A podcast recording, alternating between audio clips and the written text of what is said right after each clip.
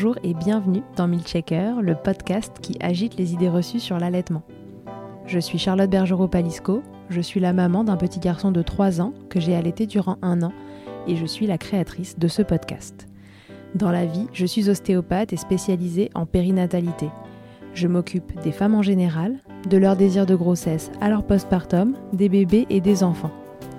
J'accompagne spécifiquement certaines problématiques d'allaitement en libérant les bébés des tensions qui les empêchent de téter correctement, permettant un allaitement serein pour la mère et l'enfant. Au fil des consultations, je me suis rendu compte que le principal frein à l'allaitement, c'était le manque d'informations, de partage d'expériences et de vécu dans une société où l'allaitement n'est pas une norme. Je vous propose donc d'interroger avec moi des mères et des pères sur leurs expériences, mais aussi de vous informer auprès de professionnels spécialisés en allaitement. Mon objectif est simple, vous informer, vous donner des clés pour faire des choix en conscience, banaliser l'allaitement sous toutes ses formes, vous le rendre plus accessible, plus facile et alimenter ce fameux village dont on a tant besoin pour élever un enfant.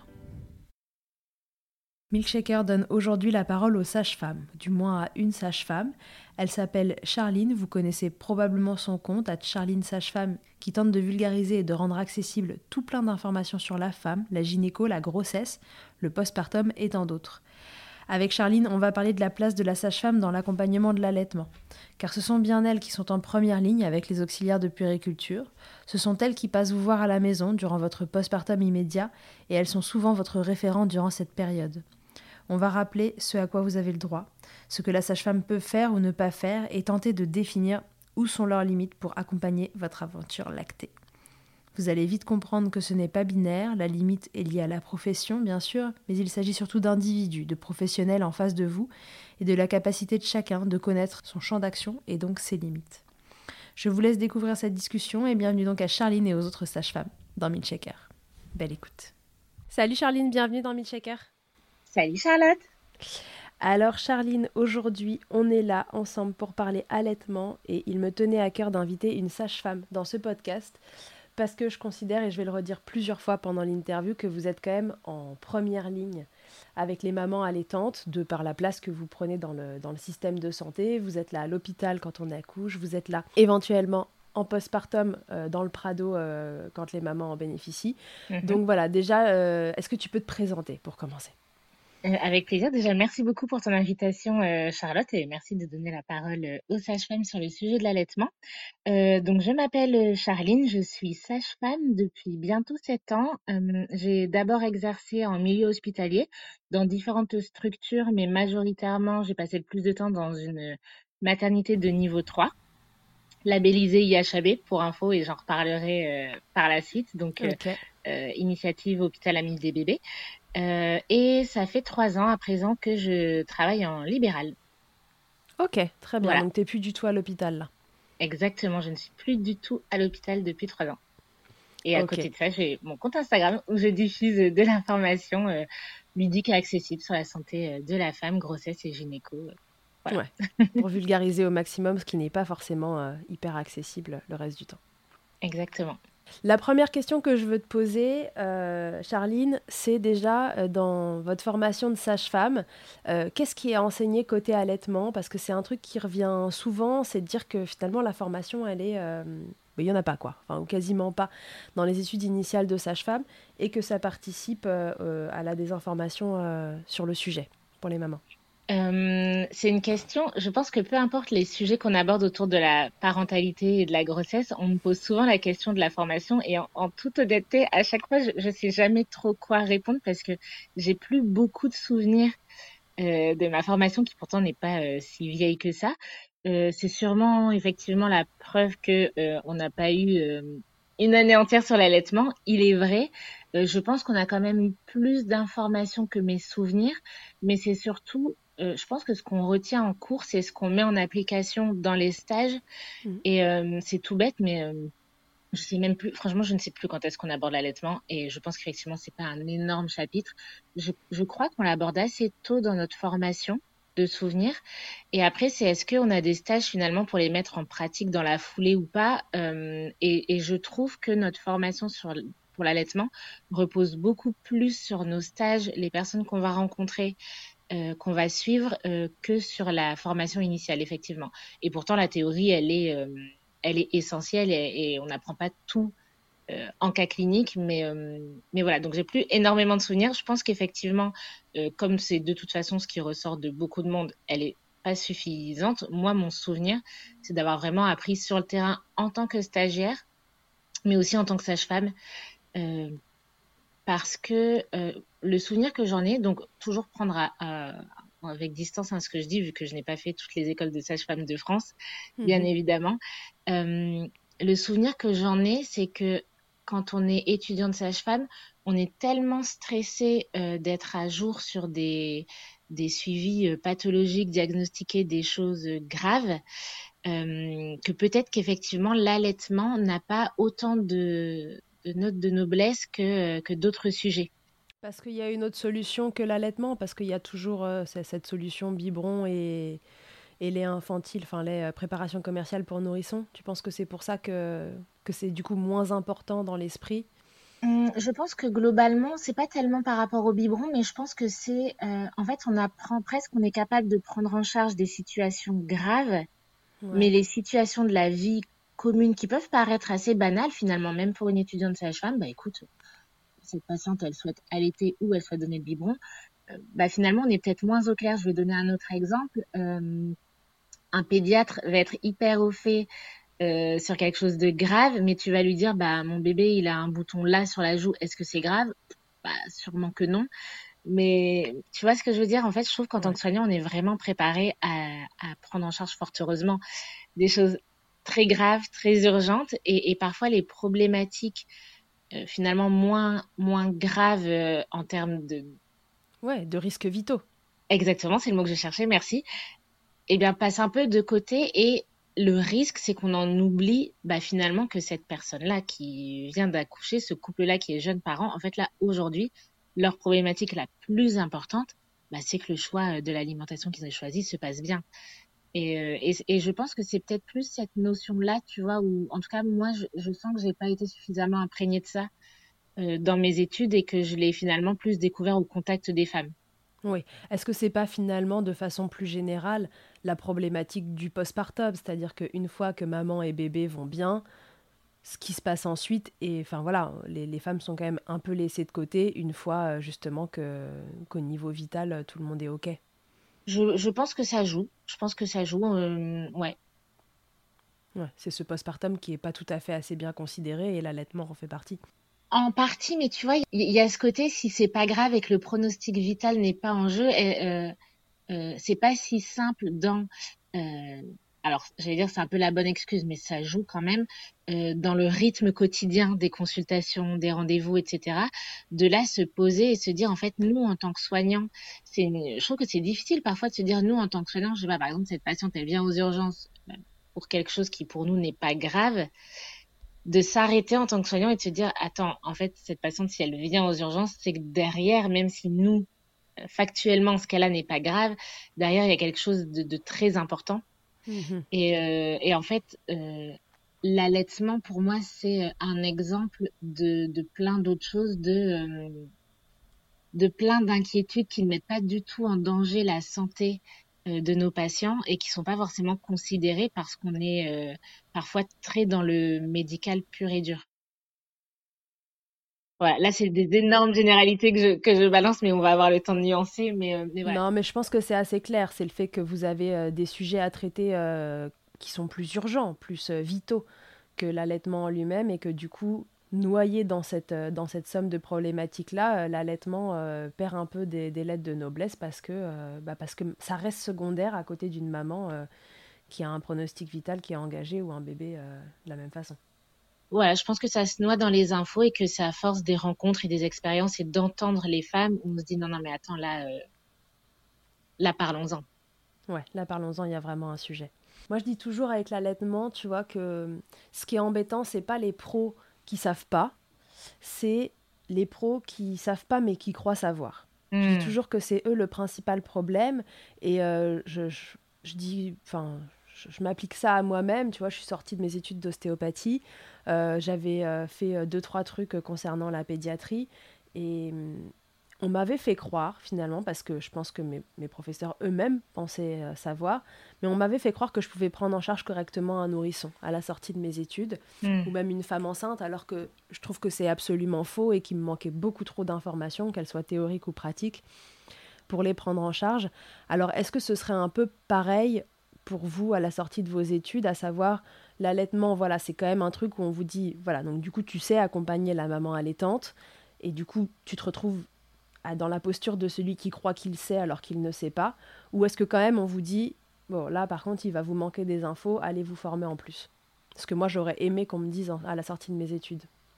Euh, c'est une bonne question. Euh, c'est une bonne question. Je réfléchis. Je pense quand même que au sortir de nos études, mais vraiment, en fait, je, pense que là, pour le coup, le, le niveau d'information qu'a une sage-femme au moment du diplôme sur l'allaitement peut être extrêmement variable d'une sage-femme à l'autre. Donc c'est compliqué de répondre de manière générale. Je pense qu'il est possible, effectivement, d'avoir suffisamment d'infos euh, de par les rencontres qu'on a faites, de mhm. par les soignants qu'on a qu'on a suivis.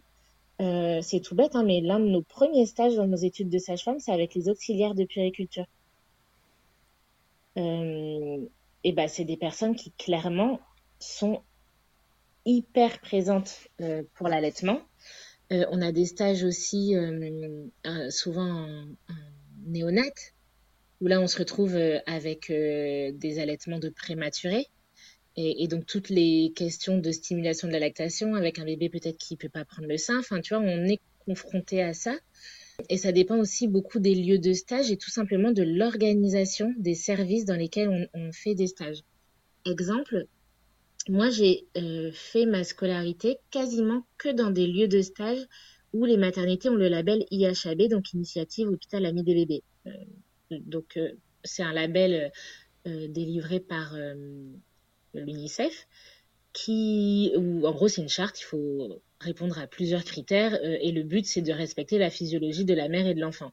On ne sépare jamais euh, un enfant de ses parents, poids à gogo, euh, favoriser l'allaitement, etc. Donc forcément, je pense que j'ai été plutôt au fait de l'allaitement. Néanmoins, ça a plus joué les auxiliaires que j'ai pu suivre. Et ensuite, j'ai fait plusieurs fois des stages dans des maternités où les sages-femmes avaient beaucoup de choses à faire pour les nourrissons mhm. versus d'autres collègues qui étaient dans des maternités où il y avait des euh, infirmières puricultrices dans les services de suite de couches. Et donc, les sages-femmes ne s'occupaient que des mamans, purement euh, le côté médical. Et l'allaitement, c'était soit les oxys, soit les puères. D'accord. Et c'est pour ça que ça peut vraiment créer une grande disparité parce qu'au final, pourquoi te former davantage sur l'allaitement si ton stage de six mois, tu le fais dans une maternité où de toute façon, c'est pas toi qui gères l'allaitement et que tu n'as pas pour vocation d'être sage-femme libérale, euh, tu vois, tu adaptes aussi tes connaissances et peut-être tes lieux de stage en fonction de ton projet de carrière. Euh, mais effectivement, le tout, en fait, c'est de le savoir. Et ça, je pense que c'est l'une des choses les plus difficiles. Et quand en plus, tu te sens pas forcément légitime et que tu te poses plein de questions sur tes compétences quand tu es toute jeune diplômée, de dire, bah, je sais pas, tu te dis pas forcément, en fait, c'est sage de dire je sais pas, je vais adresser. Hmm. Tu te dis juste, en fait, je suis nulle. Euh, vivement que j'ai cinq ans d'expérience parce que là, je sais rien et, ça me tue de dire que je ne sais pas. Et effectivement, je pense que c'est un super conseil et, c'est quelque chose que j'aurais aimé intégrer euh, quand je quand j'étais étudiante sage-femme ou jeune diplômée c'est que c'est pas une honte de dire qu'on ne sait pas, c'est pas une honte de demander un avis aux collègues, et moi, j'avais l'impression qu'une bonne sage-femme, c'était une sage-femme qui savait, alors qu'effectivement, une bonne sage-femme, c'est une mm. sage-femme qui est capable de dire quand elle ne sait pas. Ouais, mais le problème, c'est que pour dire ça, il faut savoir qu'on ne sait pas. Ah bah, c'est le, grand... C'est le grand problème du savoir. ouais, et c'est, je pense, toute la problématique, c'est que, enfin, moi, je ne crois pas trop euh, en le fait que les gens euh, donnent volontairement euh, des, des, informations erronées. Je pense qu'ils pensent savoir et qu'ils font de ça de façon super bienveillante mais que malheureusement, on est aussi sur un sujet, l'allaitement, mais comme la parentalité en général, où, où tout le monde a son avis, finalement, bercé par les propres idées reçues dans, dans lesquelles il a évolué, qu'elles soient. Euh, Enfin, que ce soit côté pro ou côté perso, et que bah voilà, on, quand on arrive, euh, ben, qu'on soit ostéo, sage-femme ou tout ce qu'on veut euh, dans ce milieu-là, on est aussi qu'on le veuille ou non, bercé par, ce, par les trucs dans lesquels on a baigné. Et, et si la formation ne nous permet pas de nous dire ça, c'est il y a beaucoup de choses à savoir là-dessus, donc ça nécessite d'aller faire des formations complémentaires. Ben, si on nous le dit pas, encore une fois, on peut pas le savoir. On Bien sûr. confiance à nos profs. Donc du coup, euh, euh, il faut savoir qu'on ne sait pas quoi. Et ça, c'est, je pense, la grande difficulté. Mais c'est hyper juste ce que tu soulignes. Je pense que l'une des choses euh, que j'entends le plus chez les patientes que je vois en postpartum, c'est franchement, le séjour en maternité, c'était épuisant parce que tout le monde avait des discours différents. Ouais. Et c'est quelque chose qui pèse énormément sur les jeunes parents qui se posent plein de questions et qui ont des euh, discours parfois contradictoires. Ça peut changer d'un jour à l'autre parce que les nouveau-nés changent beaucoup d'un jour à l'autre et pour le coup, ça peut être expliqué, mais il y a plein de fois où c'est juste effectivement euh, basé sur des expériences et pas sur. Euh... Je pense que ce qu'on ne sait pas assez, c'est ça effectivement, c'est que il y a une vraie connaissance euh, scientifique sur l'allaitement et, et c'est pas juste bah enfin on le met au sein et basta. Et, en fait, il y a, un vrai savoir qui peut effectivement être adapté à chaque situation. Et, et déjà rien que de savoir ça, je, trouve que ça permet de se dire ah ok bon ben il y a peut-être des choses à, savoir du coup. Ouais. Alors du coup ça me fait enchaîner sur une question que je voulais te poser. Selon toi, euh, quelles sont les informations essentielles que les sages devraient avoir en leur possession? Toutes autant qu'elles sont, euh, tu vois, qui pourraient être données dans cette formation initiale, pour ne pas désinformer justement les parents et protéger l'allaitement. C'est parce que quand on sait euh, voilà, quelles infos, derrière, c'est le moment où on sait aussi quand est-ce qu'on réadresse.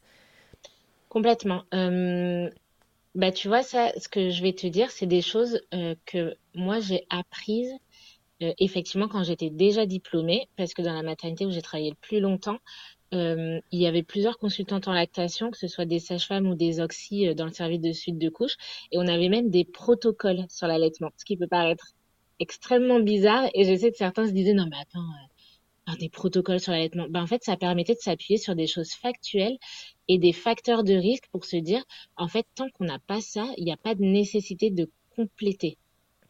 Et je pense que vraiment, l'un des trucs qu'il faut savoir et qu'il faut apprendre et qu'il faut arrêter de faire à tout va, c'est les compléments euh, de lait artif euh, quand c'est pas le projet des parents euh, à la première difficulté.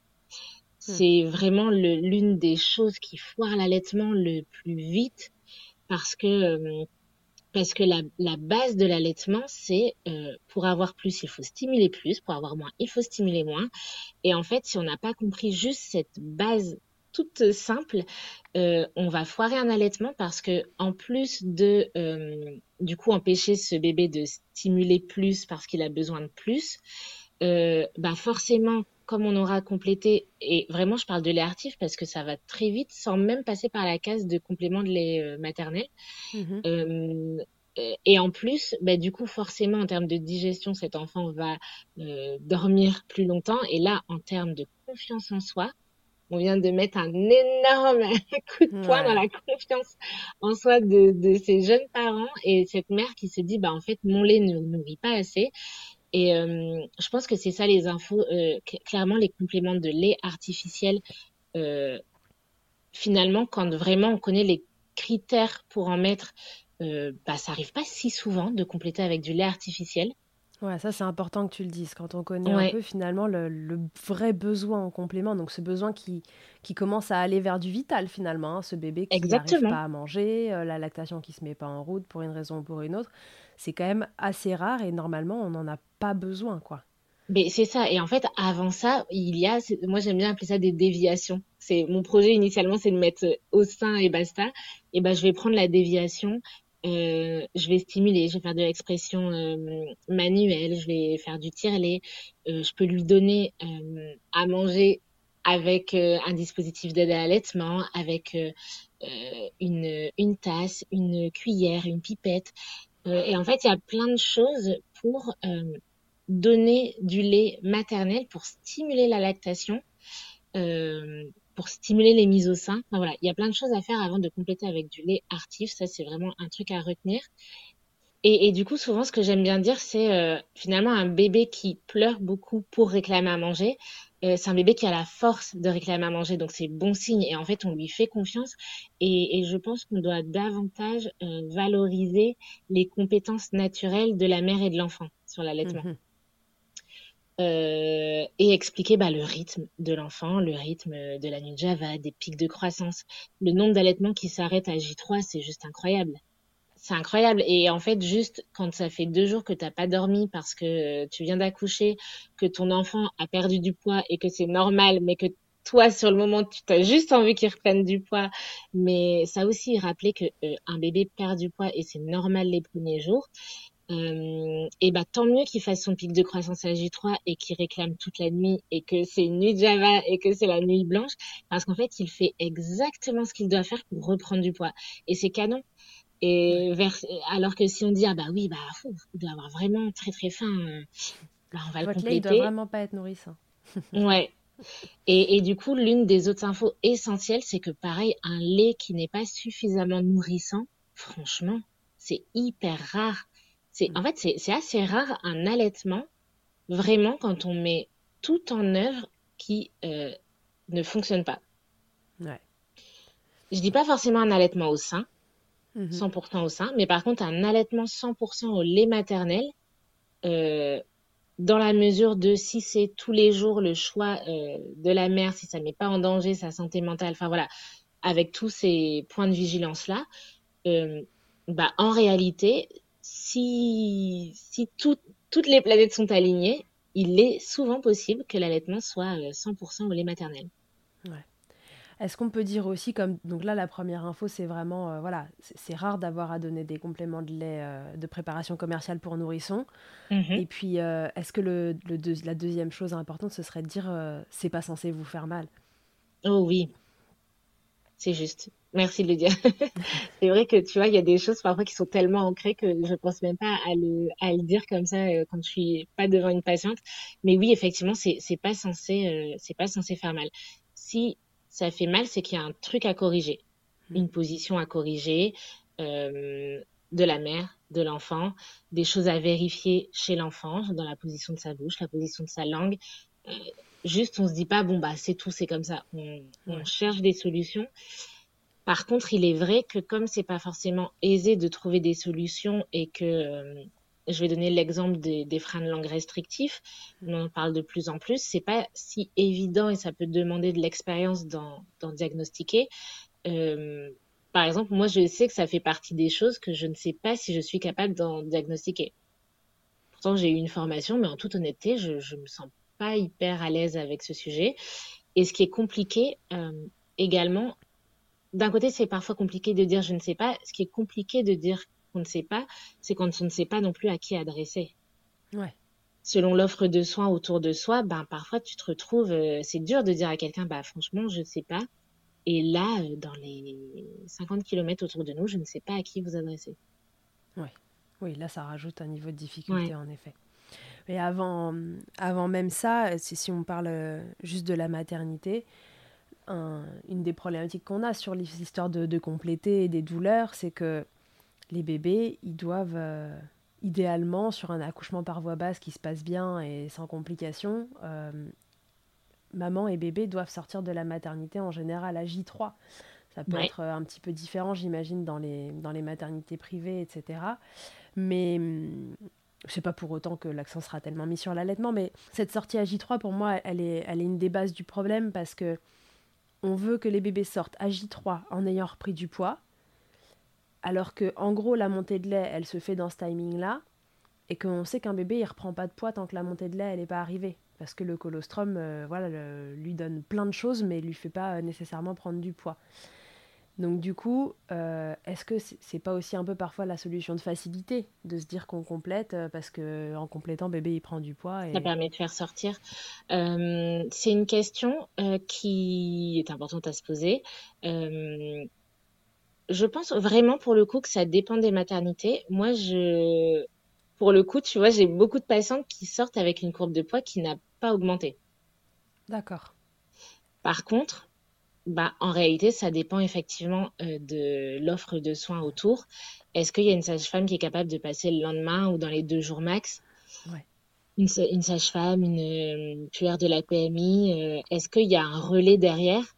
Et effectivement, s'il n'y a pas de relais ou si euh, je vais dire un truc qui est un peu triste, mais qui existe, c'est vrai. Euh, parfois aussi, on a des préjugés sur certaines patientes ou certains couples. Euh, juste, on le sent pas, on sait pas s'ils vont gérer derrière. Bah, presque, on, on se dit, bah, nous, c'est tout. Au moins, ils sont sortis. Effectivement, la courbe de poids a commencé à remonter. On a fait notre job. Et puis après, euh, bah, c'est tout. effectivement, on a coché les cases. Et cette pression de la sortie et du rendement en maternité, euh, avec des services toujours pleins à craquer. Et effectivement, ça arrange tout le monde quand tout le monde sort à J3. Et encore, il y a de plus en plus de sorties à J2 maintenant avec les sorties mm. précoces, qui peut être aussi souhaitée par les, les mamans, hein, bien évidemment. Bien sûr. Euh, c'est sûr que ça pousse parfois à. Pour, dans, dans certains cas, c'est génial, c'est adapté, mais ça pousse parfois à justement moins s'adapter et euh, donner des conseils généraux qui est clairement pas une solution quand on parle d'allaitement. Globalement, ouais, qui vont pas dans le sens de l'allaitement. Ouais. C'est ça. Il y a, dans, dans, plein de pays, les, les couples sortent de la maternité euh, au bout de 48 heures. La question se pose pas. Mais par contre, effectivement, euh, quel est le relais derrière? Ouais. Et c'est là où je trouve que c'est hyper important de, pendant la grossesse, savoir qu'on peut avoir un relais derrière et déjà se constituer sa team du postpartum pendant la grossesse et pas se retrouver 48 euh, heures après l'accouchement euh, à se dire mais en fait j'ai même pas réussi à passer un coup de fil pour trouver une sage-femme parce que j'en connais pas. Ouais. enfin, voilà, c'est vraiment des questions à se poser euh, pendant la grossesse si possible. Ouais. Justement, le rôle de la sage-femme, donc on appelle ça le Prado, cette période en post-natal où, où, vous passez à la maison? Alors, en réalité, si on veut être exact, le terme Prado, c'est un dispositif de la Sécu Mmh euh, qui veut dire programme euh, genre d'accompagnement au retour à domicile, un truc comme ça. Euh, et donc le Prado, ça existe, enfin ce terme-là existe pour d'autres services que la maternité. D'accord. C'est le principe de créer un lien hôpital-ville. D'accord. Et donc en fait, même si le Prado n'existe pas, il est possible d'avoir des visites à domicile. Le terme Prado en fait, on l'utilise pour tout et c'est pas et c'est pas faux. Mais c'est juste pour dire que s'il y a personne de la Sécu ou s'il y a aucune sage-femme de la maternité qui vous parle d'une visite d'une sage-femme à domicile, c'est pas que vous n'êtes pas éligible, c'est juste qu'on vous en a pas parlé et que vous avez le droit vous-même d'en faire la demande. D'accord, ok, très bien. Donc du coup, dans ces passages à la maison que vous effectuez, il y en a, rappelle-nous, il y en a combien? À quoi justement on peut euh, avoir droit euh, Avoir droit? Alors là aussi, je vais, je vais essayer d'être précise, mais c'est des choses presque pour les patientes qui, comment dire, j'allais dire qu'il est, qui, qui vont pas forcément parler. Enfin je vais expliquer. Parfois, on entend qu'on a le droit à deux visites. En réalité, deux visites, qu'est-ce que c'est? C'est en termes de cotation pour la sage-femme, quand elle passe la carte vitale, il y a deux visites qui sont rémunérées d'une certaine manière. Passer ces deux visites, on est beaucoup moins rémunéré. C'est clairement presque une perte d'argent de passer à domicile. Par contre, il est possible que de quand même gagner de l'argent en cotant euh, une consulte pour la maman, une consulte pour le bébé. Bref, ça c'est finalement des, des préoccupations qui ne devraient pas intéresser les, bien sûr. les, patients. Hmm. C'est très euh, soignant, euh, enfin ça dépend du soignant, mais c'est pour ça qu'en fait parfois on dit juste ces deux visites. Parce qu'en réalité, c'est un peu le nerf de la guerre. On galère tous à gagner de l'argent en tant que sage-femme et euh, passer une heure pour gagner 20 euros, ce n'est, enfin 20 euros brut, donc 10 euros, ce n'est pas possible. Bien sûr. C'est juste euh, clairement impossible. Euh, donc finalement, tout ça pour dire que, en réalité, en pratique, qu'est-ce qu'il faut retenir pour une patiente? C'est qu'il n'y a pas un vrai nombre limite. Si vous avez besoin d'une sage-femme, euh, si elle vous dit qu'elle peut pas passer, en fait, c'est plus elle de son organisation, de son ressort, de ses habitudes. Parce que une sage-femme euh, s'organise comme elle veut, elle n'est pas tenue de faire des visites à domicile si elle n'en fait pas. Euh, mais, mais par contre, vous avez le droit de demander de voir une sage-femme en postpartum à domicile ou au cabinet, mhm. ce qui est parfois plus simple aussi de se déplacer, euh, en tout cas pour trouver une sage-femme disponible. Il n'y a pas de nombre limite. C'est juste que euh, sur au moins deux rendez-vous, vous êtes sûr de ne pas avancer les frais? Euh, selon les sages-femmes, les régions, les habitudes, euh, potentiellement également jusque J12 du postpartum. Euh, vous êtes toujours en 100% maternité. Et c'est pas pour autant qu'après vous êtes laissé pour compte. Vous avez le droit euh, à G18 après la naissance, une question allaitement, prendre un rendez-vous avec une sage-femme. Et si vous n'avez pas de sage-femme qui est disponible pour une, visite à domicile, eh bien, voyez si vous pouvez vous déplacer au sein de son cabinet. Euh, euh, c'est pas la même chose en téléconsultation, mais n'empêche que ça peut parfois faire avancer, débloquer des choses le temps d'avoir un rendez-vous en présentiel, d'avoir une consulte à distance. Donc en fait, il n'y a pas de vrai nombre limite. On est en France, euh, c'est remboursé à 100%, à part peut-être les sages-femmes à Paris qui ont le droit de faire du dépassement d'honoraires vu le prix des loyers. Mais sinon, en fait, tout au long de sa vie, une femme peut faire appel à une sage-femme. Si c'est pour parler de son allaitement, eh ben c'est pour parler de son allaitement. Si c'est pour parler de sa déchirure, c'est pour parler de sa déchirure. Mais en fait, elle a le droit. Notre limite, ça va juste être par rapport au suivi du poids du nourrisson. Si c'est le suivi pur du poids, là, généralement, nos compétences, elles s'arrêtent à un mois de vie. Mm-hmm. Mais il y a toujours ce truc de, bah, en réalité, si c'était une question sur l'allaitement, à un mois et demi, bah, bien évidemment, tu peux venir euh, voir la sage-femme et on reparle de tout ça. Et finalement, euh, encore une fois, toutes les sages-femmes ne font pas tout. Donc, en fait, juste contacter la sage-femme à côté de chez vous et demandez-lui, bah voilà, euh, est-ce que vous, vous faites mais encore faut-il savoir que vous pouvez vous permettre de demander. Et ça, les, les patients ne pensent pas forcément à juste appeler et dire, bah, est-ce que ça vous le faites Est-ce que, bah non, en fait, elle se dit juste qu'il n'y a personne. Et c'est faux, il n'y a pas personne. D'accord, ok. Et alors, du coup, le... clair. si, si, c'est clair. Non, non, ça veut dire que, voilà, si vous avez un besoin, il y a toujours une sage-femme euh, qui sera disponible euh, autour de vous. C'est. Il en est comme ça. Vous, c'est, un droit que vous avez d'avoir des visites, euh, que ce soit chez vous ou que ce soit au cabinet, qui sont prises en charge. Voilà. C'est ça. en gros. quel rôle vous avez du coup dans ce Prado par rapport à l'allaitement? Est-ce qu'il y a hum, dans, ces visites euh, autour de l'allaitement? Qu'est-ce que vous pouvez faire, ne pas faire? Quelles, sont, quelles seraient en quelque sorte les, les limites d'une sage-femme euh, concernant l'allaitement?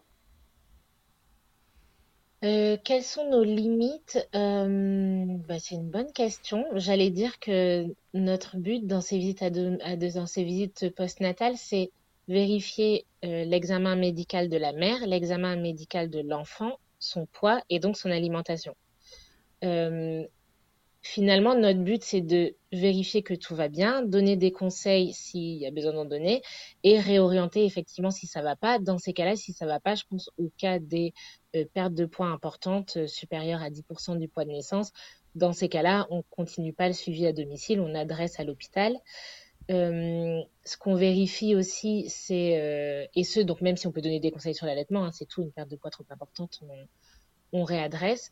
Euh, pour des taux de jaunisse trop importants, on peut réadresser également à l'hôpital. Et après, euh, sur l'allaitement, bah finalement, j'allais dire, tant que la sage-femme qui est en face de sa patiente, dans la circonstance de sa patiente, est capable de l'accompagner, bah, elle l'accompagne et presque sa limite, ça va être euh, de ne pas trouver de solution. Bah, dans ces cas-là, on, on adresse euh, à des collègues, à des consultants en lactation. Euh, je pense que c'est surtout ça la limite. C'est encore une fois, bah là, je suis, je me sens bloquée dans les conseils que, que je donne et je trouve pas de solution. Oui, encore une fois, tout en prenant en compte le projet de la mère, à savoir euh, si jamais elle a envie d'allaiter, toujours essayer de trouver le chemin pour éviter les compléments et éviter une mise en péril de cet allaitement. Donc quand on se sent coincé, c'est là qu'on réadresse, comme dans tout métier d'ailleurs. Mm. Tu nous as parlé de la jaunisse euh, du bébé. Et ça tombe bien parce que je voulais te poser une question à ce sujet-là. C'est comme c'est encore une fois vous qui êtes en première ligne en postpartum. Moi, ça m'arrive de voir arriver des loulous au cabinet euh, qui ont le fond d'œil un peu jaune, etc., qui éventuellement soit un peu euh, voilà, euh, ramollo au sein. Alors souvent, je dis, voilà, quand est-ce que vous passez votre sage-femme ou quand est-ce que vous la revoyez euh, pour qu'on puisse vérifier ça? Bon, bah, je la vois demain. Bon, bah, parfait, super. Et là, je me, je me décharge sur vous. Mais c'est un vrai sujet, la jaunisse, parce que dans, dans l'allaitement, ça peut être un facteur... Euh, comme on dit, bah, pas favorisant, mais l'inverse, un facteur qui embête l'allaitement. Mhm. Est-ce que tu peux nous rappeler comment ça fonctionne et, et pourquoi c'est un truc à vérifier, sans pour autant que bébé soit en danger? Oui, bien sûr. Euh, donc, pour rappel, la jaunisse, est-ce que, est-ce que tu sais ce que c'est la jaunisse? Moi, j'adore expliquer ceci parce que je trouve que c'est incroyable. C'est un défaut de produit de d'évacuation de bilirubine. Ouais, exactement. Et donc en fait, qu'est-ce qui donne la jaunisse? C'est parce que le foie fonctionne hyper fort chez les nouveau-nés. Euh, c'est le foie hein, qui rend jaune. Euh, le nouveau-né ne respire pas comme nous euh, dans le ventre. Il reçoit de l'oxygène via le sang de sa mère. Et donc, les globules rouges, qui sont ces cellules qui ramènent l'oxygène vers les muscles, etc., sont des globules rouges de fœtus.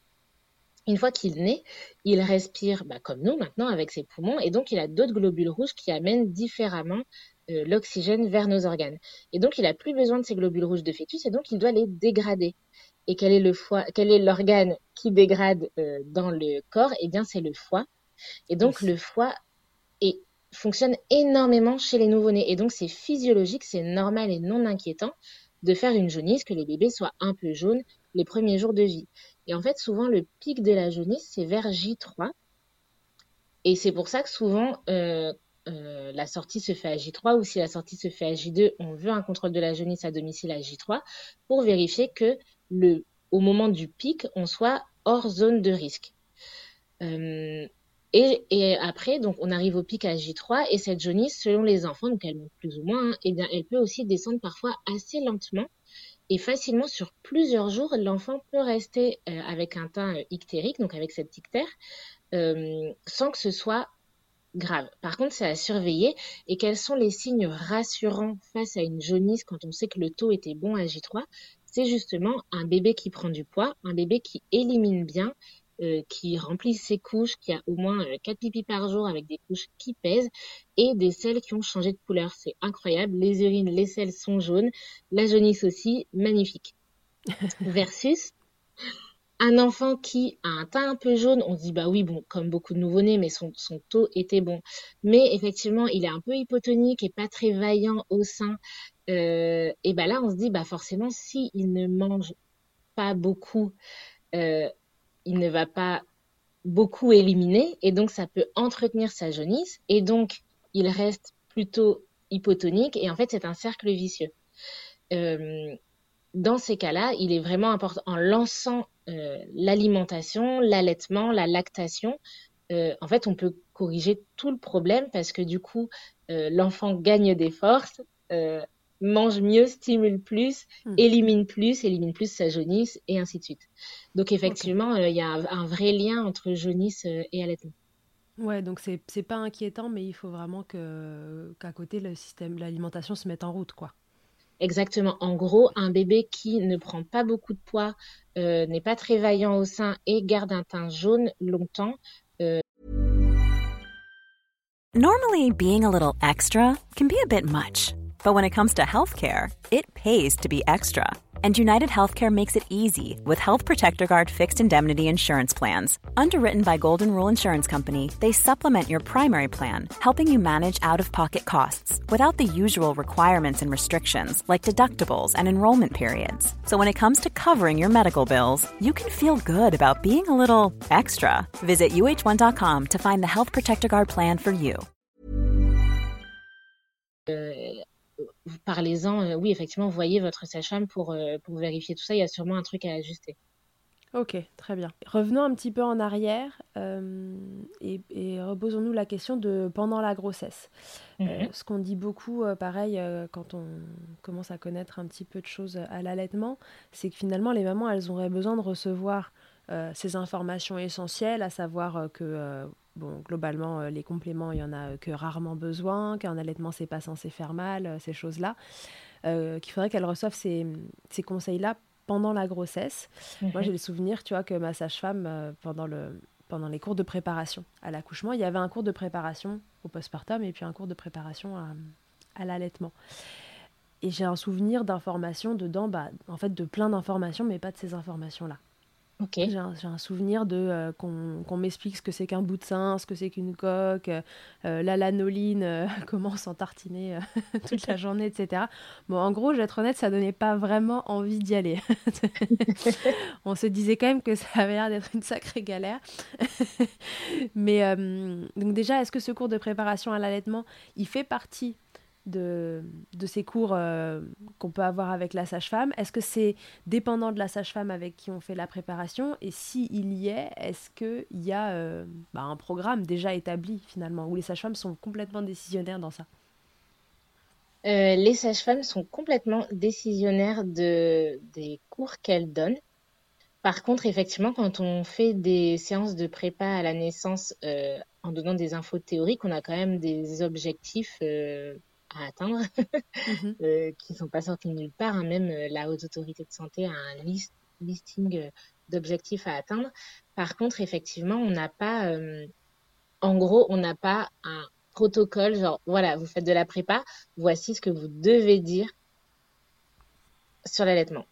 C'est vraiment chaque sage-femme qui fait son programme et donc chaque sage-femme qui constitue, avec les connaissances et les formations qu'elle a, son programme sur l'allaitement. D'accord. Euh, pour le coup, tu vois, c'est hyper intéressant ce que tu dis. Et il y a aussi une chose, c'est que, bah, en tant que professionnel, parfois même avec la meilleure volonté du monde, tu penses vraiment que tu fais très bien. Mais, ah, mais vraiment. pas, bien sûr. Et, et le truc, c'est que c'est aussi intéressant parfois d'avoir le retour des patients. Et les patients n'osent pas forcément dire, parce que c'est pas aisé de dire, euh, bah franchement, euh, j'aurais bien aimé savoir ça sur l'allaitement quand même. Hmm.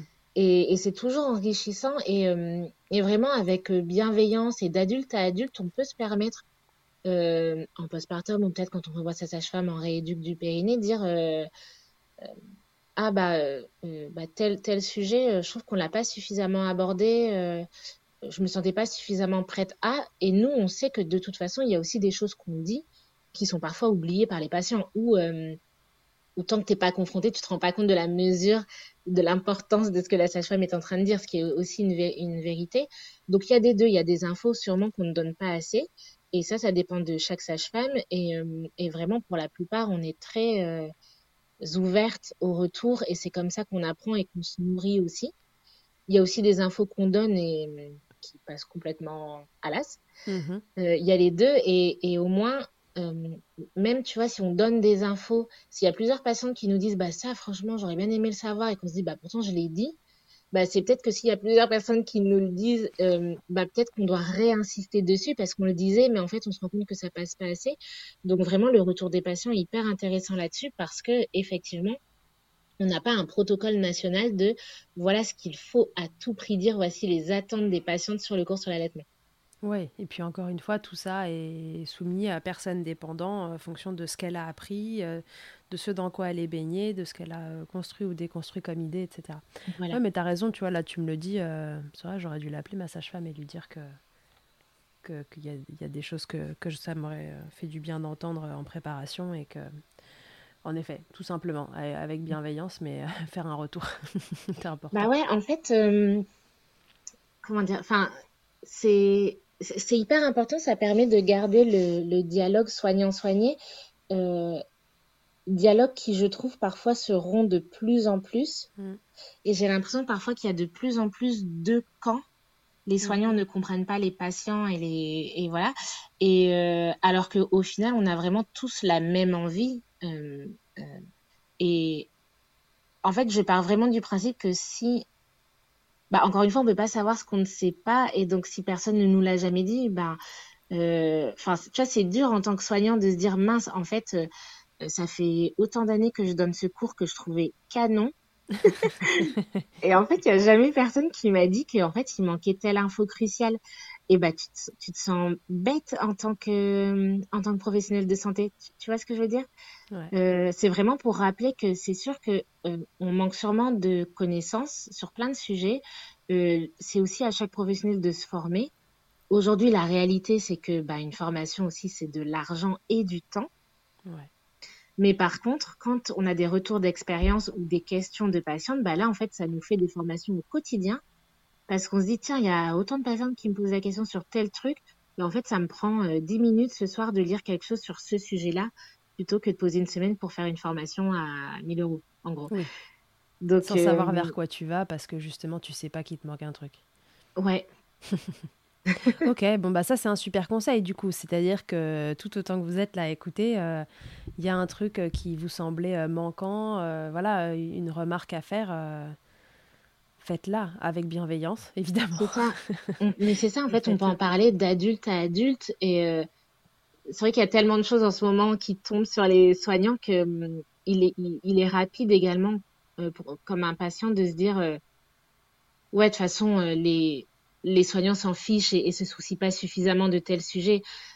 Pas de supposition. Vraiment, vous êtes en face de un soignant, un individu à part entière il y a des généralités, des problèmes de système, mais là aujourd'hui votre problématique elle est avec un individu et donc prenons cet individu sans, sans présupposer euh, des choses qu'on ne sait pas. Ouais. je trouve que c'est hyper important le, le lien soignant-soigné j'essaie vraiment de... non, non, mais tu as complètement raison. Moi je dis toujours aux gens quand ils partent du cabinet, je leur dis vous me donnez des nouvelles. Ah oui, mais alors, je sais comment, parce que je vous dérange pas. Non, mais en fait, vous me dérangez pas si je vous propose de le faire. C'est... je ne devrais même pas vous proposer de le faire. Par principe, euh, vous avez mon numéro. S'il y a un souci, euh, moi, je dis toujours, je préfère qu'on me déteste de près que de loin. au, moins, ça, fait, ça fait grandir. non, mais c'est vrai, c'est hyper important ce que tu dis. Donc, euh, donc ça peut être aussi une façon justement d'aider à cette diffusion d'informations sur le sujet de l'allaitement. et puis parce qu'on y reviendra après, mais voilà, malheureusement, on sait que votre métier aujourd'hui est vachement brassé que vous avez euh, une somme de choses euh, à faire dans des conditions un peu déplorables. Donc, euh, comme tu le disais tout à l'heure, ça, VS, les choses vitales, voilà, on ne peut pas non plus mm. de vous demander d'être partout. Ok, ok. je voudrais qu'on reprenne quelques situations. Si tu as par exemple, tu vois, des, exemples dans tes patientes, etc. quelques situations de maman problématiques avec l'allaitement et comment, quelles armes toi, toi, as en tant que sage-femme et à quel moment tu passes le relais. Je te donne un exemple. Est-ce que tu as euh, dans, tes patientes une maman qui souffre par exemple de crevasses Tu passes à J5 euh, à la maison. Elle a les seins, euh, c'est le feu. elle, elle, se tartine de sa lanoline tous les jours. elle a les coquillages d'allaitement, machin. Elle a tout essayé, tous ces espèces de pansements, tu vois, face à la douleur mhm. et, aux crevasses du sein. Qu'est-ce que tu as, toi, comme arme en tant que sage-femme qui visiblement a quand même quelques bases au niveau de l'allaitement à lui proposer? Bah, premièrement, ouais, cette patiente, on va voir ce qu'elle a déjà fait, de quand ça date. Est-ce que euh, a toujours eu ses crevasses? Est-ce que ça ne fait qu'empirer? Est-ce que finalement aujourd'hui à J5 c'est horrible, mais ça va mieux qu'à J4 mhm. Donc déjà, où est-ce qu'on en est dans son histoire de crevasses? Euh, Qu'est-ce qu'elle a déjà mis en place? Parce que euh, sur les crevasses, c'est un sujet tellement fréquent qu'on a l'impression que qu'on sait déjà tout, mais ça m'arrive et tu vois même chez des multipares, par exemple, on parle des crèmes, des pansements, etc. Euh, et, donc je leur dis, bah peut-être, est-ce que vous avez déjà tenté les coquillages? Non, mais je l'avais fait pour le premier. J'avais complètement oublié que ça m'avait sauvé mes crevasses. Enfin, donc euh, euh, juste re-répéter tout tout ce qui existe pour soigner. Vu que là on est dans le dans le soin, vu qu'elles sont déjà là. tout simplement, on regarde une mise au sein la position. Est-ce qu'on peut conseiller sur la position de la mère, de l'enfant, de la bouche de l'enfant? Euh, Comment elle est la succion, tout simplement? Euh, On examine l'enfant et euh, après, on va aussi s'appuyer sur comment s'est passée la naissance. Est-ce qu'il y a eu ventouse, forceps?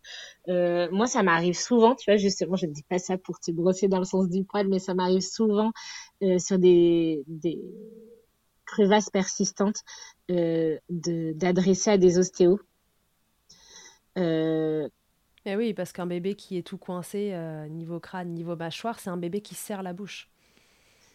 parfois, c'est fou comme en 24 heures, je vois une différence et, moi, je suis là avec mes conseils et, parfois, les patientes, je sens qu'elles qu'elles ont envie d'appliquer tous les conseils qu'on leur donne, la crème, la position, le truc, et je leur dis, mais allez voir l'ostéo, je repasse trois jours plus tard.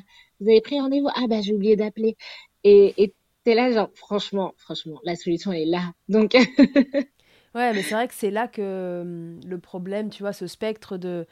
à l'allaitement, ça fait mal. Les crevasses, enfin, moi, on me l'avait presque annoncé comme un truc qui, de toute façon, allait se passer, tu vois. Enfin, mmh.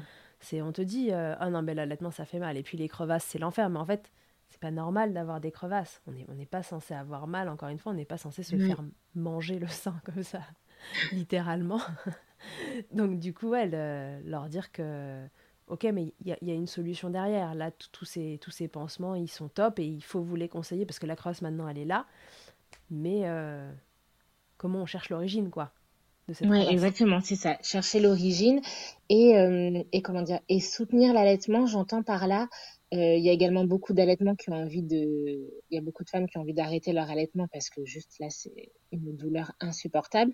Et c'est là où il est important de parler encore une fois de ce que j'appelle les déviations.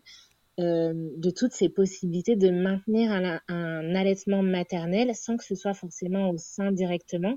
Euh, on peut se permettre de faire une pause de mise au sein pendant 6 heures, 12 heures, 24 heures, le temps de cicatriser et de peut-être un peu arrêter ce cercle de la douleur qui est stimulé et réveillé euh, toutes les deux heures et entretenu et on a le simple fait de mettre son enfant au sein, on a déjà mal au sein. Mm. Euh, et il est possible de donner euh, son lait autrement qu'en biberon euh, si vraiment là on sent qu'on va arrêter l'allaitement parce qu'on n'arrive plus à mettre son enfant au sein. Et donc vraiment, on a pour moi ce rôle de soutien et je trouve qu'il y a beaucoup d'allaitements qui en fait juste s'arrêtent parce qu'on ne dit pas en fait là il peut avoir une solution voici ce qu'on peut faire enfin toujours encore une fois en suivant le, le projet du couple hein. mais euh, mais juste être soutenu en disant ok là franchement euh, c'est pas normal ce que vous vivez mais ça c'est pas pérenne il y a des solutions euh, persister on se revoit dans deux jours et en hmm. fait notre rôle il est là aussi entendre toutes les craintes toutes les questions, y répondre. C'est. Tu vois, j'ai encore vu une patiente là, ça faisait six semaines qu'elle avait accouché. Un allaitement, franchement, enfin, une warrior, elle a tenu bon jusqu'au bout. Elle a failli arrêter pendant, pendant mes vacances.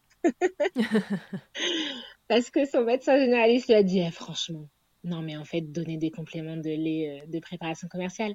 Elle est allée en pharmacie pour en acheter. Et c'est la pharmacienne qui l'a vu euh, venir chercher ses pansements, ses trucs, son tirelet, son truc, qui lui a dit mais non, c'est pas votre projet, n'arrêtez pas. Vous... Enfin là, franchement, ce que vous avez, vous tenez bon et tout. et elle a continué. Et, et, ça, et ça, ça, se passe bien. Et en fait, il y a énormément d'allaitements qui s'arrêtent parce qu'on parce qu'on dit bah ouais ouais c'est la merde d'arrêter. Oui, et puis parce que la solution, il y a une solution de facilité, quoi, qui n'est pas une solution pour l'allaitement, mais qui est une solution pour que, pour que bébé soit nourri quand même, quoi. Exactement. Donc, du coup, on a tendance à se, à se, à se, ranger vers ça parce qu'on veut des solutions le plus vite possible pour tout le monde, quoi. Malheureusement, un allaitement, c'est la solution la plus rapide n'est pas souvent celle qui va dans le sens euh, d'un allaitement maternel. c'est ça. Euh, ok, et du coup, à quel moment euh, tu réfères? Pareil, enfin, on va pas pouvoir faire de généralité pour toutes les sages-femmes, puisque chacune avec euh, sa formation peut aller euh, jusque là où, où, elle veut. Mais par exemple, tu vois, tu me disais tout à l'heure, moi sur les problématiques de frein, etc., je... c'est un truc où je me sens pas, où je me sens pas apte à, à diagnostiquer. à quel moment, tu vois, sur cette maman qui a des crevasses, tu réfères? Bah, alors déjà, je vais dire une chose très pratico-pratique, mais selon le temps que j'ai à lui accorder. Mmh c'est tout bête, mais il faut aussi savoir dire, en fait, franchement, là, ce que je peux lui proposer, c'est, pas suffisamment soutenant en termes de dispo. Mmh. Euh, donc là, c'est, pas euh, un suivi pathos, c'est juste référer à peut-être quelqu'un qui sera plus disponible que moi aussi. Mmh euh, bien évidemment, on va vérifier que ça ne s'infecte pas. Et ça m'arrive sur des problématiques, euh, et encore, ouais, c'est exactement ce que tu as dit, ça va dépendre aussi de chaque sage-femme et comment, euh, voilà, jusqu'où elle se sent d'aller. Moi, ça, je trouve que c'est intéressant aussi parfois d'avoir, même si on sent qu'on peut gérer et qu'on a le temps, pour le coup, quand on a des consultantes en lactation dans le coin, j'aime bien quand je sens qu'on commence à accumuler un peu les problèmes et que c'est un peu laborieux pour s'en sortir, même si on est sur la bonne voie. Euh, en fait, c'est là où je me dis, euh, il y a quand même beaucoup de points. Et, et, même si je pense être sur la bonne voie, bah finalement, le regard de la personne qui aura spectre de solutions sûrement plus large. Quand je me dis, il y a peut-être un truc que je loupe, mais je sais pas y répondre à cette question vu que j'ai pas toutes les infos j'aime bien référer et prendre un, autre avis dans ces cas-là quand je me dis j'arrive pas à savoir si je loupe un truc ou si là euh, tout ce que j'ai proposé c'est bien. Ouais, donc finalement quand ça se complique quoi, c'est-à-dire que si au démarrage on a euh, une maman, on reprend l'exemple des crevasses, mais qu'il y a une position qui est pas bonne, euh, un bébé qui était un peu tendu, etc. que tu, en fait c'est soit tu t'en sors très rapidement et à 100%, soit tu t'en sors mais à moitié, ou tu t'en sors pas et là tu réfères quoi. Mais tu laisses pas une maman avec plein de soucis, même si ça a l'air d'aller dans le bon sens, quand ça commence à traîner. C'est ça, et, et je trouve qu'en plus sur l'allaitement, parfois, il suffit d'employer d'autres mots pour donner exactement le même conseil, et ça peut tout changer. Il faut que quand ça traîne un peu, euh, avoir un autre avis, et franchement, parfois, ça donne la personne donne exactement les mêmes conseils que j'ai donnés, mais moi, ça me rassure dans le sens, ok, j'ai rien loupé, donc pour moi, ce n'était pas un rendez-vous qui servait à rien.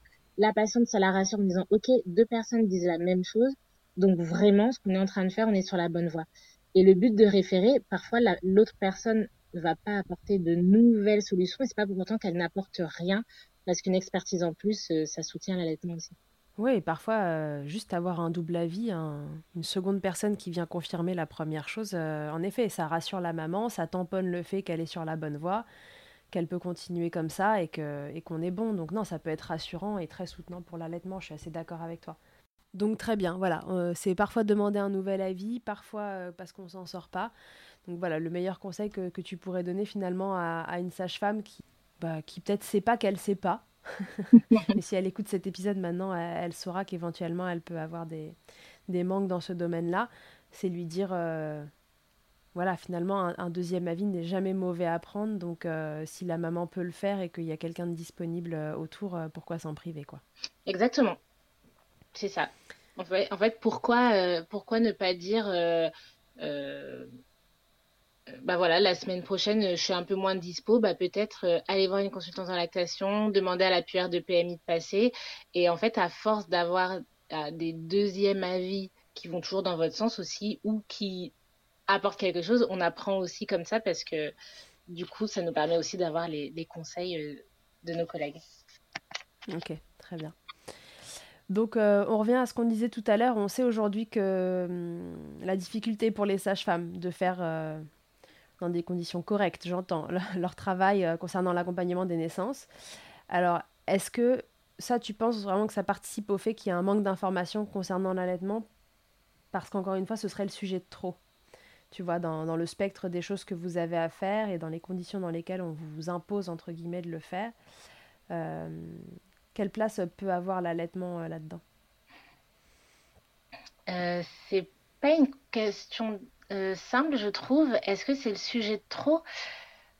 En fait, on a tellement, tellement effectivement de sujets, tellement, enfin, quand, tu penses, euh, on peut suivre une patiente euh, en gynéco, en rééduque, en prépa, en faire les suivis. Enfin, vraiment, on a tellement de motifs différents de consultation sur une même journée, que ce soit à l'hôpital ou en libéral, qu'il y a presque tous les sujets sont de trop. je pense que c'est intéressant. Là, je vais plus m'adresser enfin, pour le libéral. c'est intéressant de se dire, est-ce que je peux vraiment tout faire? Est-ce que je peux vraiment être compétente partout? Est-ce que j'aime tout faire?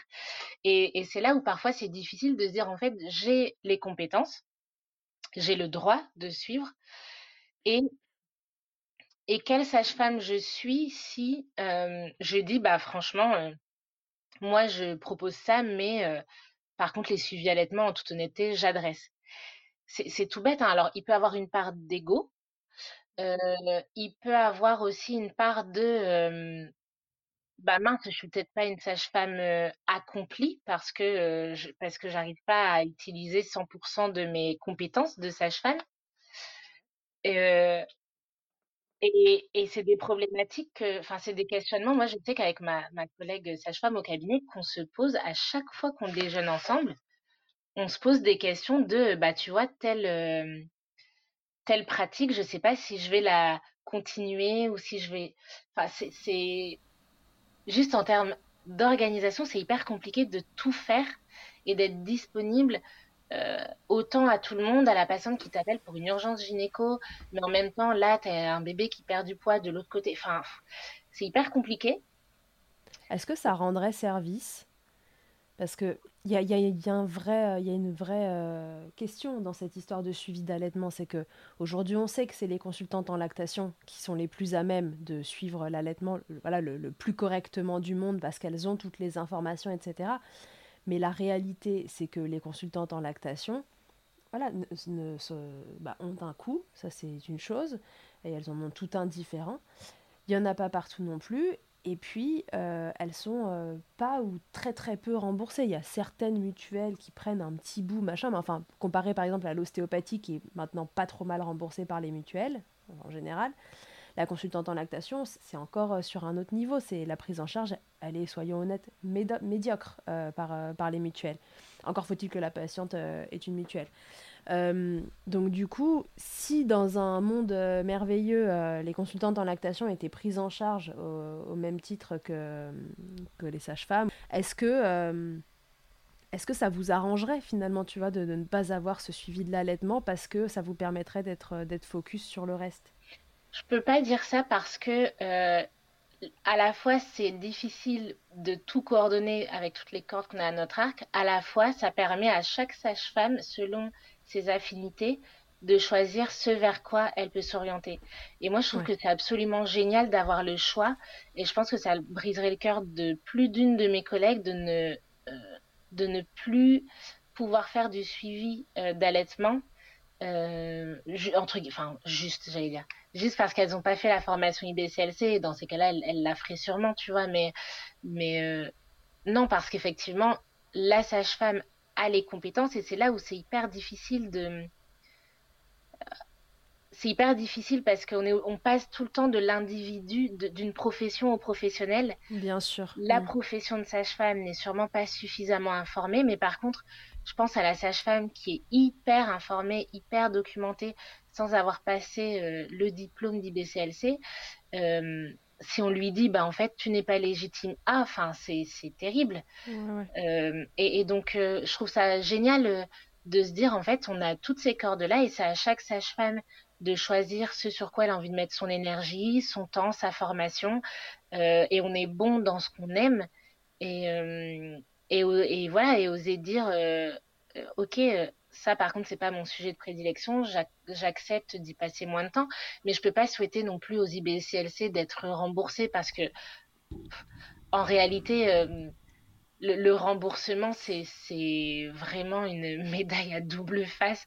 C'est absolument génial pour les patients et, on a un système de soins euh, formidable pour ça, mais c'est terrible pour les professionnels. On se rend bien compte là, euh, les psychologues pour qui euh, à présent euh, on peut demander, euh, je crois, cinq séances remboursées. c'est en fait c'est terrible. Aujourd'hui, ils ont le choix de se conventionner ou pas, et plein le feront pas parce que parce que sous motif d'être soignant et de vouloir rendre service, on devrait accepter de gagner 9 euros de l'heure, enfin euh, 9 euros dans la poche hein, après les charges, les trucs, les machins. Et, et donc le remboursement, en fait, c'est terrible parce que parce que je, ne peux pas le souhaiter aux gens. Moi, tous les jours, je peste, enfin, le remboursement, mais à d'autres tarifs, quoi. Je, moi, tous les jours, je peste sur les tarifs de la Sécu. Donc, euh, c'était plus dans l'esprit de se dire, euh, est-ce que pour vous, pour, euh, enfin, pour toi, par exemple, qui connaît, qui connaît tes limites et qui sait quand est-ce qu'il faut que tu renvoies vers une IBCLC, est-ce que fréquemment il y a un frein de ce côté-là, tu vois, pour les patientes? C'est un frein qui peut être fréquent et dans ces cas-là, euh, n'oublions pas qu'il y a la PMI hein, quand même. On a mm. la protection maternelle infantile avec euh, que ce soit des sages-femmes ou des puères qui peuvent passer euh, régulièrement. c'est également un super soutien. Et finalement, moi, ce que j'aime bien dans le fait qu'il y ait plusieurs choix comme ça, bah, c'est que ça peut aussi s'adapter à différents profils enfin, en toute honnêteté, j'ai pas de réponse euh, tranchée sur le sujet. je suis désolée, il y a plein de sujets où je suis pas très tranchée. Hein. Non, non, mais il y a aucun souci. Il y a aucun souci.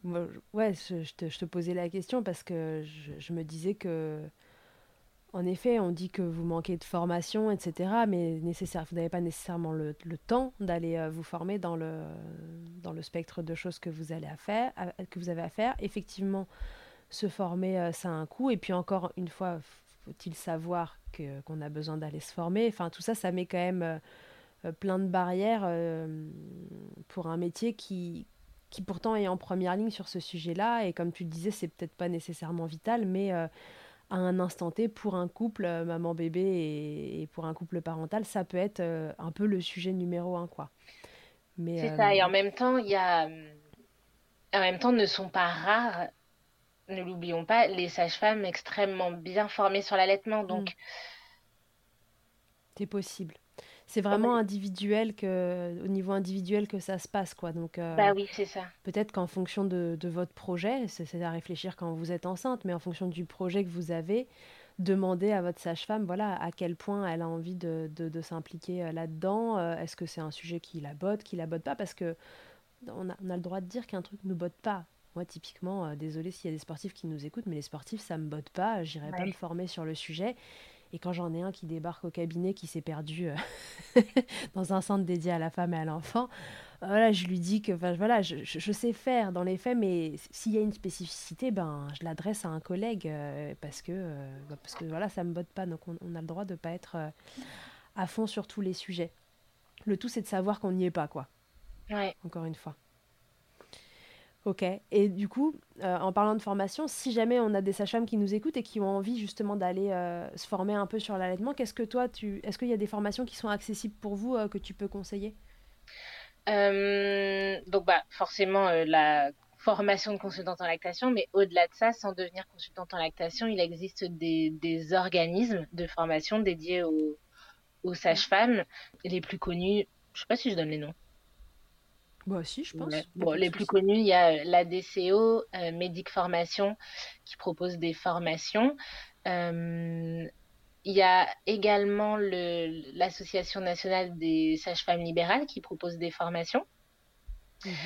Et puis on a des, c'est important de, de, savoir, de se rappeler qu'on a donc celles qui sont sages-femmes libérales, elles le savent depuis un moment, mais quand on est jeune sage-femme libérale, on ne le sait pas forcément qu'on peut euh, avoir des, des aides pour financer les formations. Euh, et si toutefois vous êtes sage-femme hospitalière et vous avez envie de vous former, euh, c'est vrai que quand on est à l'hôpital, euh, si l'hôpital ne nous paie pas la formation, c'est rare qu'on fasse des formations en plus parce que ça prend du temps et de l'argent. donc c'est sûr que c'est de l'argent. Par contre, c'est important de rappeler que ça peut être déductible des impôts si vous, si vous êtes en frais réels. Donc c'est aussi des, choses à prendre en compte. Ok, super. Et ce que j'ai envie de conseiller pour les personnes qui n'ont pas forcément le temps et l'occasion de se former, ça vaut pas une formation, mais par contre, c'est vrai que d'écouter des podcasts comme le tien, par exemple, des, euh, des témoignages de femmes allaitantes, ça permet toujours de gagner en expérience parce que à chaque fois qu'on est face à une patiente dans la vraie vie, on apprend de ses retours. Et quand on multiplie les expériences, même si c'est pas dans une discussion, mais juste à l'écoute d'un podcast, par exemple, euh, ça fait extrêmement grandir dans dans sa mm. pratique. Donc c'est pas une forme, ça n'a pas vocation de former, mais quand même, tu interviews des personnes compétentes sur des sujets donnés. Et c'est vrai qu'aujourd'hui, euh, il est possible aussi comme ça, de manière euh, disponible et gratuite, euh, de en tout cas d'entendre des, des récits qui peuvent vraiment casser des idées reçues. Donc c'est de l'or aussi. Oui, tout à fait. Oui, je ne peux que vous conseiller d'écouter Shaker dans son intégralité. Vous avez donc 58 euh, épisodes là, au moment où, où on tourne celui-là. Non, mais il y en a plein avec des experts. Et c'est vrai que j'ai interrogé beaucoup de consultantes en lactation. Là, je voulais donner la parole euh, euh, aux sages-femmes parce qu'encore une fois, je, je, pense vraiment que, qu'on le veuille ou non, vous êtes en première ligne. Et c'est peut-être pas vous qui êtes détentrice de l'intégralité du savoir sur l'allaitement, mais il se trouve que c'est vous que les patientes rencontre de façon systématique et euh, voilà, on, a euh, profondément besoin que vous soyez euh, au fait des, des, grandes lignes parce que si vous êtes au fait des grandes lignes, en effet, au moment où on commence à patauger, on sait qu'on peut réadresser et, et voilà, connaître son champ d'action, c'est c'est l'assurance de ne pas désinformer quoi. Et je pense que c'est ça dont souffre le, principalement l'allaitement. Ouais. Euh, voilà, j'ai fini avec mon interrogatoire euh, inquisiteur pour savoir ce que vous pouvez faire et, ne pas faire. Euh, est-ce que tu as envie de rajouter quelque chose, Charline, sur, sur tout ça je pense que bah, du coup, je vais, pas ajouter des choses, mais je vais insister sur un point. Ce que j'ai vraiment envie de conseiller aux personnes qui souhaitent allaiter, c'est de donc effectivement se former en anténatal, euh, faire la prépa à la naissance, euh, de prendre pleinement la responsabilité de s'informer. Personne ne mhm. peut le faire pour vous. Par contre, effectivement, vous pouvez pas forcément savoir que les infos données par la sage-femme ne sont pas complètes. Euh, donc ça, prendre la responsabilité de votre, de votre information et aussi profiter de la grossesse pour créer votre team du postpartum. Comme tu as dit, en fait, osez demander à la sage-femme dans quelle mesure vous allez me suivre pour l'allaitement. Essayez de voir selon votre personnalité. Bah, moi, je suis plutôt du genre à, franchement, si elle peut passer une fois par semaine, ça me va parfaitement ou non, j'ai pas besoin de quelqu'un qui passe aussi souvent. Et comme ça, en fait, vous prévoyez déjà tout ça. Vous avez les numéros de téléphone pendant la grossesse. Ce sera beaucoup plus simple ensuite en postpartum. Euh, essayez également pendant la grossesse de voir si autour de chez vous il y a des réseaux, par exemple, euh, il y a la Leche euh, dans certains endroits qui a des réunions une fois par mois avec des femmes allaitantes. Enfin, il y, a des choses comme ça qu'on peut euh, trouver, des groupes de femmes qui mhm. allaitent pour, enfin voilà, vraiment anticiper, préparer. N'oubliez pas que même si l'allaitement est naturel, c'est pas forcément inné. ouais c'est important de le rappeler. Euh, et, une dernière chose, intégrez votre partenaire dans tout ce qu'on vient d'expliquer. Ouais. Parce que, voilà. Parce que bah oui. donne, un, donne un, complément de préparation euh, industrielle. Euh, voilà, tout, tout, ça, dans tout ce qu'on a évoqué, le partenaire peut, le, la partenaire peut être intégré et, protégez-vous de votre entourage qui n'est pas forcément le meilleur soutien pour l'allaitement. Ouais, ouais. Voilà. Là, je vrai que... les sages-femmes, mais euh, je trouve que c'est des conseils euh, qu'on ne dit jamais trop. ouais, ouais, bien sûr, faut pas se laisser déborder par l'entourage. Et c'est vrai qu'il faut que votre euh, conjoint, conjointe soit dans votre team. Hein. Que, que ce projet, ce soit un projet de, de, foyer finalement, parce que c'est ça qui va permettre au quotidien, minute après minute, d'être d'être soutenu dans ce que vous avez choisi. Exactement. Ok, super. Merci Charline. Merci à toi Charlotte. d'avoir répondu à toutes ces questions. Et puis euh, voilà, j'espère que ça va un petit peu éclairer sur euh, quelle est la place que, peut prendre la sage-femme dans l'allaitement, quelles sont ses limites, à quel moment euh, on peut aussi décider soi-même que si jamais la sage-femme a, pas l'air de, de, l'air de, de, patauger et qu'on ne sait pas trop où ça va, voilà, prenez la décision vous-même d'aller d'aller consulter quelqu'un de plus. N'oubliez pas aussi, euh, encore une fois, de faire euh, des retours à vos soignants. On l'a dit tout à l'heure, on l'a exprimé, mais c'est hyper important parce que c'est vous qui nous faites grandir au quotidien euh, avec vos retours. Merci beaucoup, Charline. Je te dis à très bientôt. Merci à toi. À très vite. que ce soit votre première écoute ou que Milkshaker vous accompagne régulièrement, merci beaucoup d'avoir écouté cet épisode. Si vous aimez ce podcast et que vous souhaitez le soutenir, c'est très simple notez-le, abonnez-vous, mettez un commentaire avec 5 étoiles de préférence en fonction de votre plateforme d'écoute et surtout partagez-le sur les réseaux sociaux at Milkshaker Podcast pour le faire connaître. Pour suivre l'actualité du podcast, ça se passe sur le compte Instagram du même nom ou sur mon site internet charlotte-bergerot.fr où vous trouverez tous les épisodes. Vous pourrez désormais y faire un don si vous souhaitez soutenir Milkshaker. On se quitte encore et toujours avec Emma et son titre Blinded qu'elle a écrit et composé en collaboration avec Nemen. Je vous dis à très vite pour un nouvel épisode et d'ici là, n'oubliez pas, prenez soin de vous, milkshakez autant que vous le voudrez et bousculons ensemble les idées reçues sur l'allaitement maternel.